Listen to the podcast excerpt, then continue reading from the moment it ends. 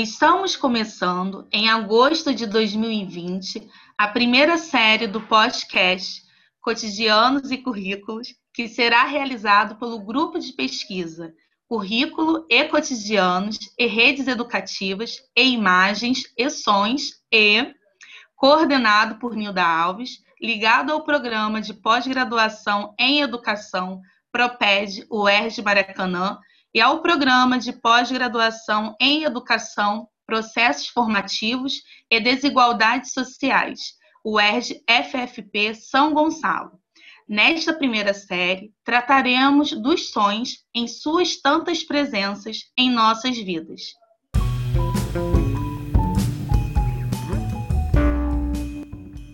O podcast Cotidianos e Currículos surgiu por proposta de Fernanda Cavalcante de Melo, doutoranda atuando no grupo de pesquisa Currículos e Cotidianos e Redes Educativas e Imagens e Sons e, ao nos darmos conta de que para contatos entre nós, com os estudantes, com outros docentes e outros pesquisadores, precisaríamos criar meios diversos. Há muito trabalhamos com o uso e a criação de imagens e sons em filmes, bem como usamos as chamadas redes tecnológicas, em especial a internet. Mas neste ano de 2020, com a pandemia, percebemos que muitos estudantes com que lidávamos, por diversas razões, só se comunicavam por aquelas que menos exigência faziam: o WhatsApp, ou Messenger do Face. Com isso, resolvemos aprender a fazer, sentir, pensar com um que sabíamos bastante usado, mas que ainda não tínhamos usado em suas particularidades. Foi criado então este podcast. Terá postagem semanal em séries que mudam a cada mês. Tratamos primeiro do som, em seguida trataremos da imagem e em seguida dos tantos ex que compõem o nome do grupo e que nos mobilizam nas nossas tantas vivências de docentes, discentes, seus responsáveis, outros servidores das escolas, nas tantas redes educativas que todos formamos e nas quais nos formamos. Sejam, portanto, bem-vindas e bem-vindos a essa conversa. Para contato, Estamos disponíveis pelo e-mail cotidianosuerge@gmail.com. Repetindo, cotidianosuerge@gmail.com. Os quatro programas desta primeira série foram produzidos por Isadora Águeda, Newton Alves, Juliana Rodrigues, Fernanda Melo e por mim, Nilda Alves. No episódio de hoje, temos como nossos convidados Alessandra Caldas, vice-líder do grupo de pesquisa, Marcelo Machado e Maria Cecília Castro, que são doutorando e doutoranda do Proped UERJ no Maracanã. E como entrevistada, Noale Toja, também doutoranda deste mesmo programa.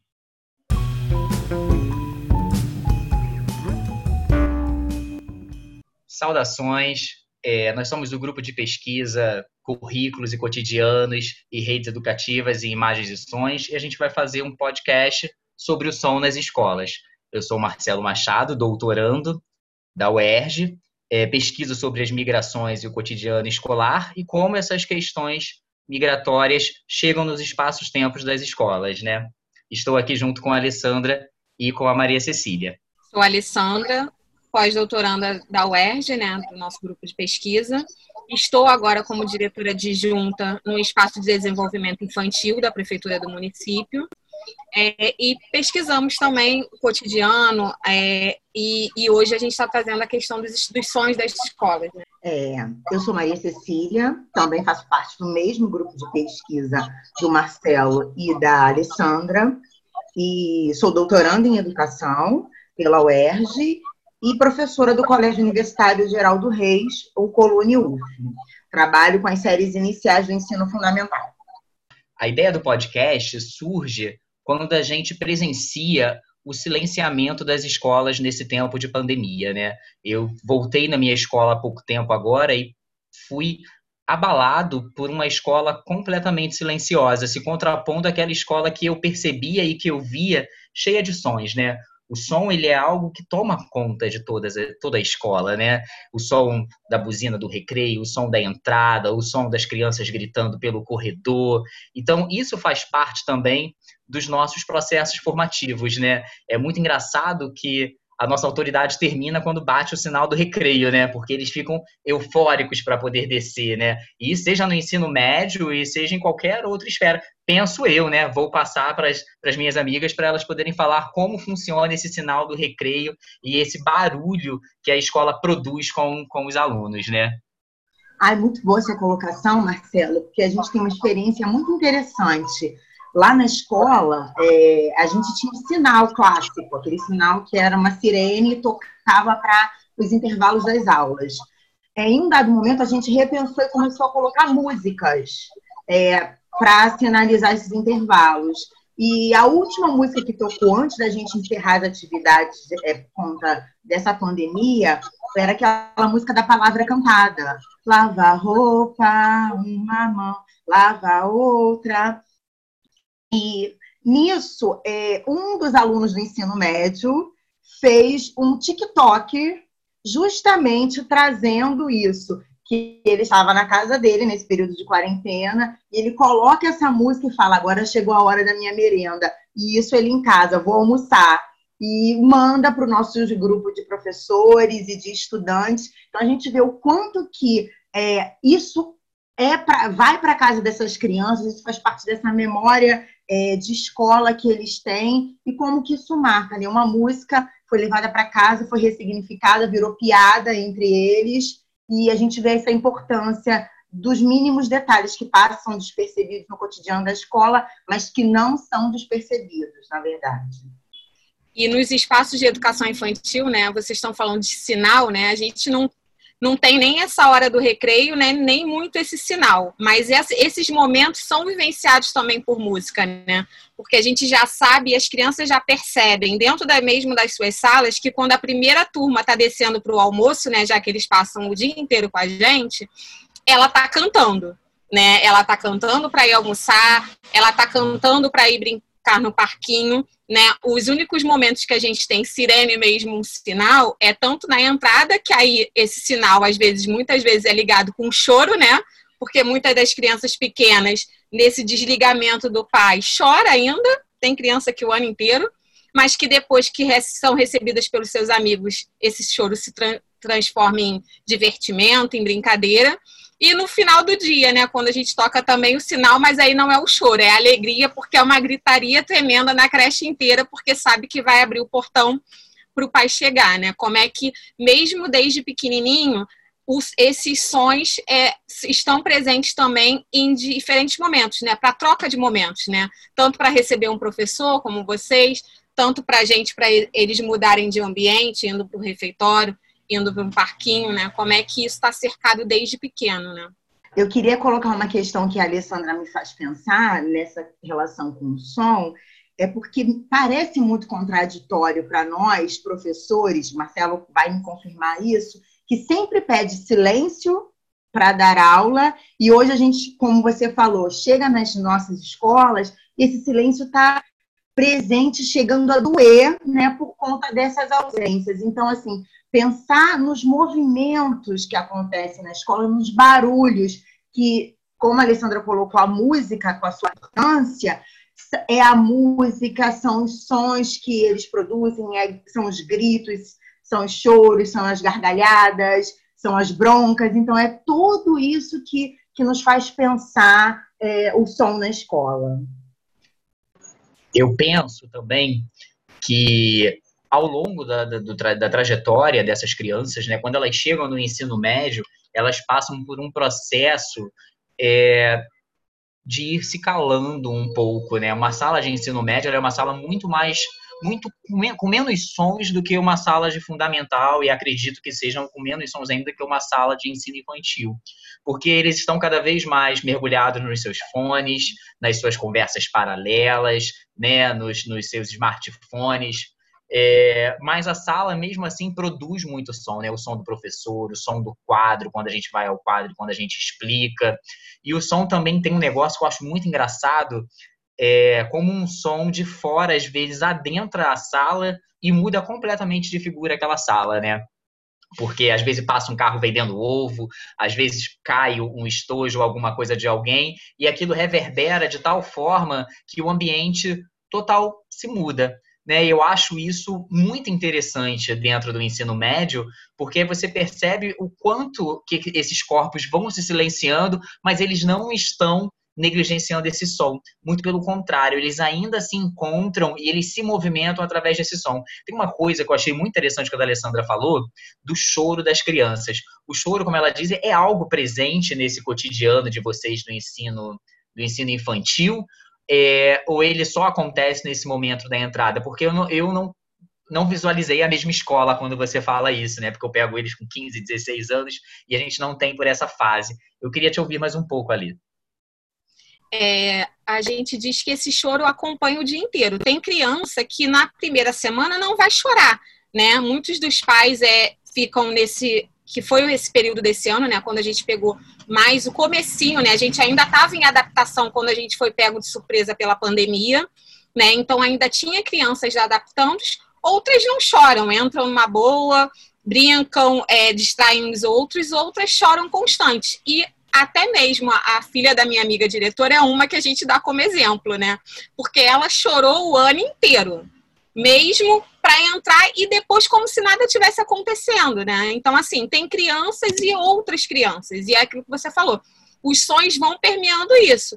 Um, a fala do outro amigo, né? Vem, entra, vamos brincar. Isso também vai acalentando essa questão do choro. Mas tem criança que chora só um pouquinho naquela hora da entrada como também a gente vê que tem gente que tem criança que chora, as turmas pequenas, na hora da saída, porque ele vê aquele amiguinho indo embora e aí ele começa a chorar porque ele ainda não foi embora.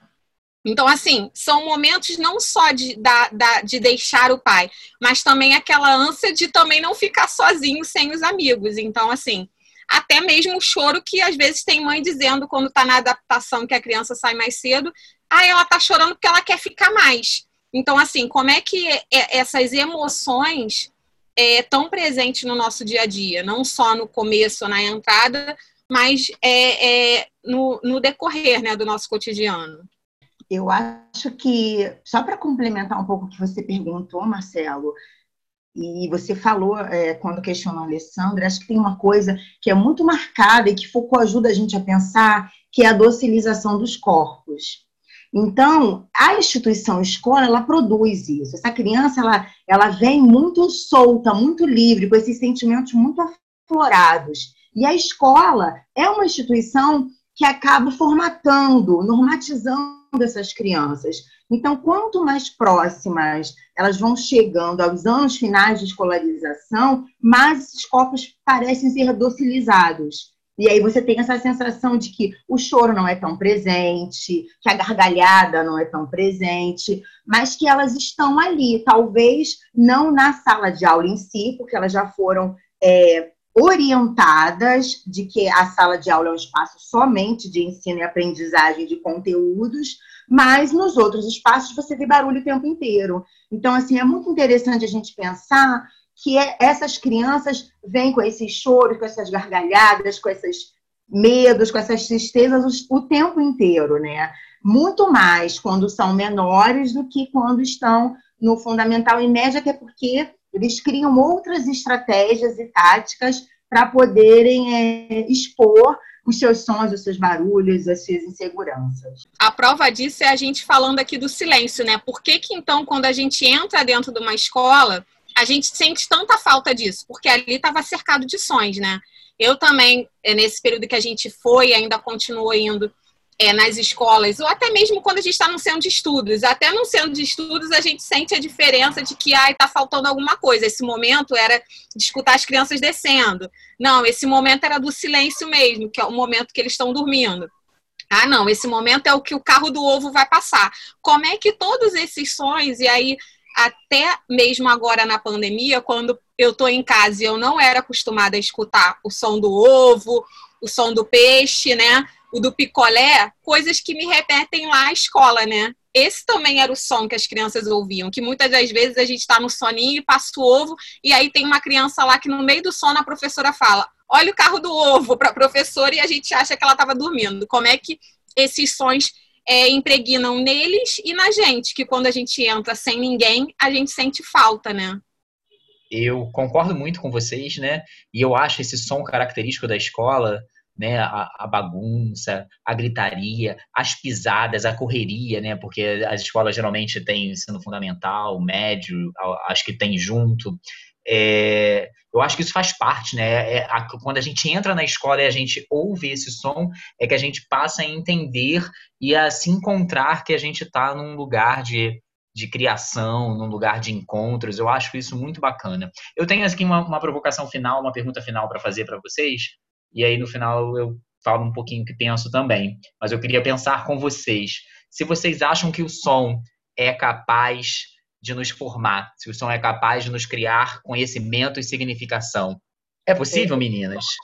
Muito boa essa pergunta, Marcelo, porque a gente também está reaprendendo a lidar com os sons, né? Como a Alessandra colocou, hoje ela em casa fazendo esse trabalho remoto, ela percebe os sons que fazem parte é, da comunidade onde ela vive, do entorno dela, né? E a gente também fazendo essas aulas remotas, a gente também tem um cuidado com o som.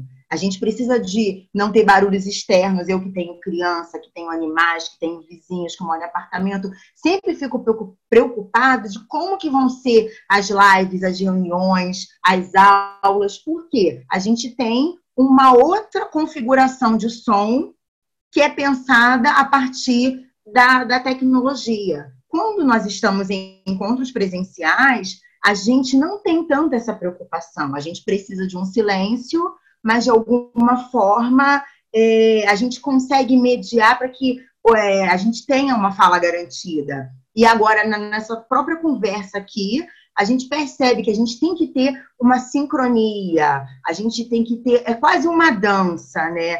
Que eu falo, preciso ser escutada e vocês vão perceber o momento de que eu vou me silenciar para que a gente fale. Então, a gente acaba sempre aprendendo, né? Os sentidos, é, audição, visão, olfato, eles estão sempre aí como potência de aprendizagem.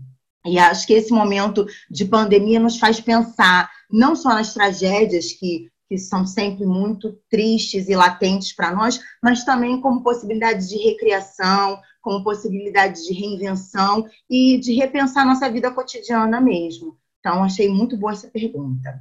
Concordo plenamente, né? Eu acho que mais do que nunca a gente está vivendo e está sentindo, né? Que somos formadas por, por, tudo que nos cerca, né?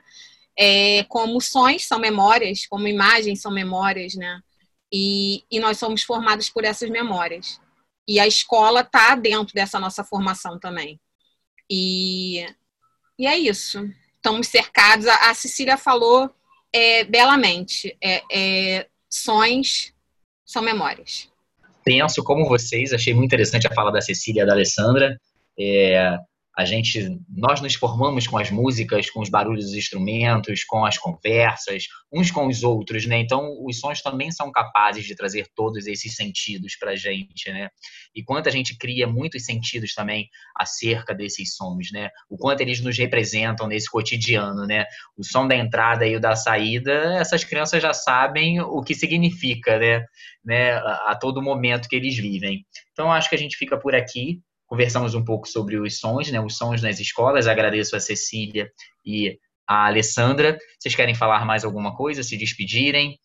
Acho que é isso. A gente está aqui para trazer as potências, como a gente falou, e nesse, nessa conversa foi a potência do som, mas a gente acredita que a gente tem muitas potências das escolas e com as escolas para estar trazendo e conversando em outros momentos.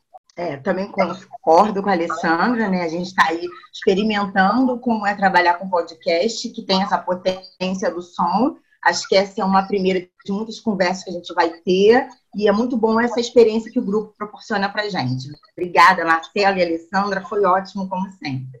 Obrigado, meninas. Até mais, então.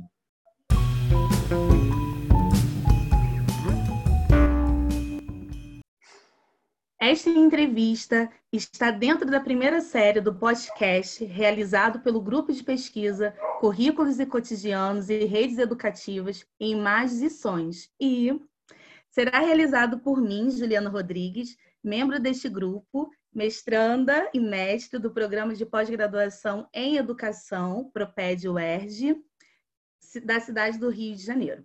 No Alitoja também é da, do grupo de pesquisa, doutorando neste grupo, trabalhando em sua tese para finalizá-la em fevereiro de 2021, em torno da temática migração e heranças culinárias. No Ali trabalha muito tempo também com a produção de vídeos e filmes. Sua capacidade de criar nesta arte nos encanta e tem trazido grande contribuição ao grupo de pesquisa. Noali, por favor, fale-nos um pouco acerca da sua tese. Desde já, muito obrigada. Obrigada, Ju. Eu que agradeço por essa oportunidade de estar aqui nesse momento, né, nessa inauguração, nessa estreia desse outro movimento que o nosso grupo tem, está iniciando, né, está fazendo, que é bem importante para a nossa produção é, intelectual, né? nossa produção acadêmica, nossa produção artística, nossos fazeres todos aí, como dissertou. É, então, esse projeto de pesquisa ele, ele traz essa relação da migração e desses feitos culinários, né? Como é que a nossa relação com a cozinha e com a comida ela cria ambientes de fazeres saberes, né? Onde, como é que a gente tece conhecimentos por meio da culinária, por meio desses fazeres culinários e quais foram as contribuições, né? Quais são as contribuições que tem nessa relação de migratória, né? Nesses movimentos migratórios. Então a minha tese, a minha pesquisa, ela vem se desenvolvendo na intenção de, de entender, de investigar um pouco como é que é essa relação entre a comida, a cozinha, que eu entendo que são coisas distintas, embora elas estejam ligadas, e, e, a e o próprio movimento migratório. E isso surge por conta da minha relação, né, como tantos outros brasileiros, é, tem uma, uma história de vida atravessada pela migração. Meu pai era espanhol, eu sou filha de um espanhol e filha de árabe também, e minha mãe é mineira. Então, é, a minha vida toda, desde a minha infância, foi nessa relação com a cozinha. Né? Eu, eu aprendi muito com o meu pai e com a minha mãe, mas o meu pai foi uma pessoa muito especial para mim nessa relação da cozinha, porque ele trazia as experiências dele da Espanha e a gente trocava essas experiências a partir da comida. Ele, no dia de folga dele, fazia sempre a comida e ele me pedia para eu preparar essa, é, fazer a produção dessa comida e eu ajudava ele também na hora de fazer. E isso foi é, uma, uma história muito viva, né? muito presente nas minhas maneiras de me relacionar com, com, a, com a cozinha, com a minha família, com meu próprio pai, né, com a ideia de aprender e ensinar, porque meu pai era praticamente analfabeto e me ensinava tudo sobre a vida, assim, a partir dessa relação da, da, da cozinha e da comida. Então, a minha, a, o meu pai, essa história com meu pai, com minha mãe, foi uma história que despertou né, a pesquisa. E aí, em função disso, a gente foi andando por, por caminhos né, dentro da pesquisa e, e, o que tem sido assim muito gratificante foi a relação com o grupo de pesquisa, né, em que é, agora a partir dessa, desse último semestre a gente vem realizando várias entrevistas, né, a contribuição do próprio grupo para o trabalho da pesquisa. Então, assim, essa pesquisa inicialmente parece que ela é minha, mas ela na verdade é uma pesquisa do grupo, né? O grupo contribui muito o tempo todo tecendo com as suas histórias, com as suas experiências, com as suas vivências. E, e, e isso vai estar, tá, né, essa trama vai estar tá aparecendo na pesquisa e na tese. Ótimo, que maravilha. É, nessa nossa primeira série do podcast, em que decidimos trabalhar com a existência de sonhos em nossas vidas, gostaríamos de saber o que você tem trabalhado acerca dos sonhos na cozinha, né? E lembrando sempre que a pesquisadora Lúcia Girard, né, bastante conhecida nossa, que trabalhou com Michel Dissertot, historiador francês, que tem grande importância, né, para o nosso grupo na pesquisa desenvolvida com os cotidianos, né, que foi organizado os dois livros que nos mostram os processos nela, né? É, na parte que, da pesquisa, né, que redigiu acerca da cozinha, como espaços-tempos dentro do cotidiano, né, Lúcia de Rádio nos fala desses ruídos na cozinha, né, que nos dão sinais de como este trabalho estão indo. Como isto tem aparecido para você? Uhum.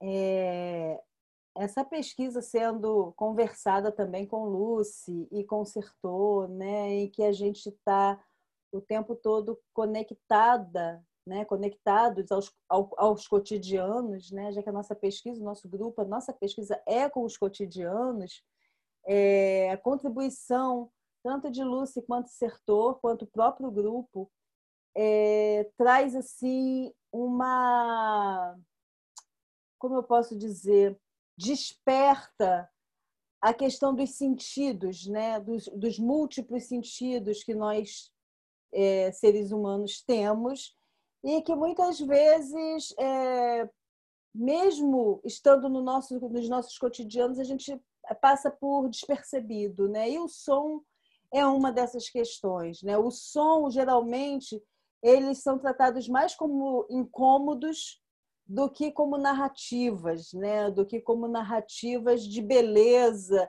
de que, uma, de que narrativas estéticas. Então, é, Sertor e Lucy aproxima a gente desses sentidos, né, da valorização desses sentidos que nós temos e que negligenciamos de certa forma, ou pela nossa própria vida a gente vai deixando isso ficar para trás, né? E aí, como é que a minha pesquisa ela ela traz o som, né? Ou como o som traz a pesquisa?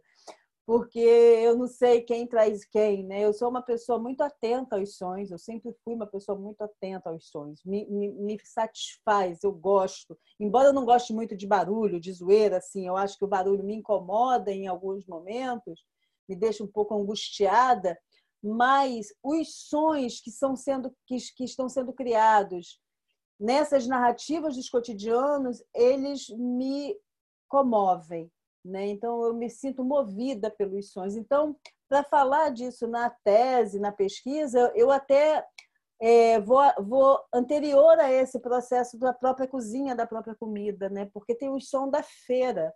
Né? Quando você vai, se coloca para comprar é, os preparativos né? da, que vai fazer lá a sua comida, ou você vai à feira, ou você vai ao supermercado. Então, você tem ali uma orquestra de sons, né? A feira então, a feira é maravilhosa, porque você entra na feira, se você entra na feira de olhos fechados, você pelo som, você vai entendendo quais são as barracas que estão ali ao seu redor, né? O que cada feirante está promovendo, né? Como é que ele está fazendo o seu pregão, é, as, as músicas, né, as narrativas sonoras que tem nessas falas dessas pessoas, quando elas estão lá cantando lá os seus pregões, né? E, e o, os sons das pessoas, né? dos buchichos, né? numa barraca, em outra, o som de um carrinho de feira que está sendo arrastado, ou dos chinelos, enfim. Então, isso para mim já traz junto com o cheiro, né? Porque a feira não tem como você também não despertar o odor, mas assim, o olfato, mas como a gente está falando aqui de, de sons, então vou me manter só nos sons. Então começa para mim na feira, né? Na feira ou no supermercado, porque o supermercado também ele é recheado de sons, né? Tem sons dos carrinhos, tem sons das pessoas, pessoas na fila reclamando, pessoas na fila falando de preços, pessoa na fila do, do, da carne falando de coisas, aí você escuta uma receita, você escuta um comentário. Então, tem várias narrativas sendo criadas né, dentro desses ambientes. E, e o, o, outros sons, né? o som da máquina que está moendo a carne, o som da faca que está cortando. Enfim, é um universo sonoro que a gente se ficar atento, a gente vai se é, permeando, né? vai se deixando levar por tudo isso. E quando a gente está na nossa cozinha, é outra coisa assim maravilhosa, porque por meio do som você identifica, você consegue perceber se uma garrafa está quase cheia, né? se ela já está transbordando debaixo da torneira, ou uma vasilha, se você está enchendo uma vasilha de água, você já pela, você pode até não estar olhando para ela, mas só em ouvir você está percebendo se ela está cheia ou não.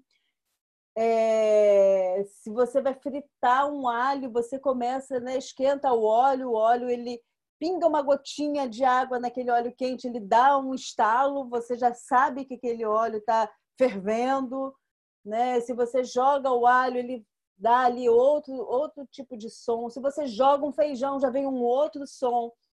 Enfim, som de coisas sendo cortadas, né? Na hora que você amassa um alho, ou amassa um feijão, ou amassa uma batata, ele tem é um som mais sufocado, um som mais aberto, né?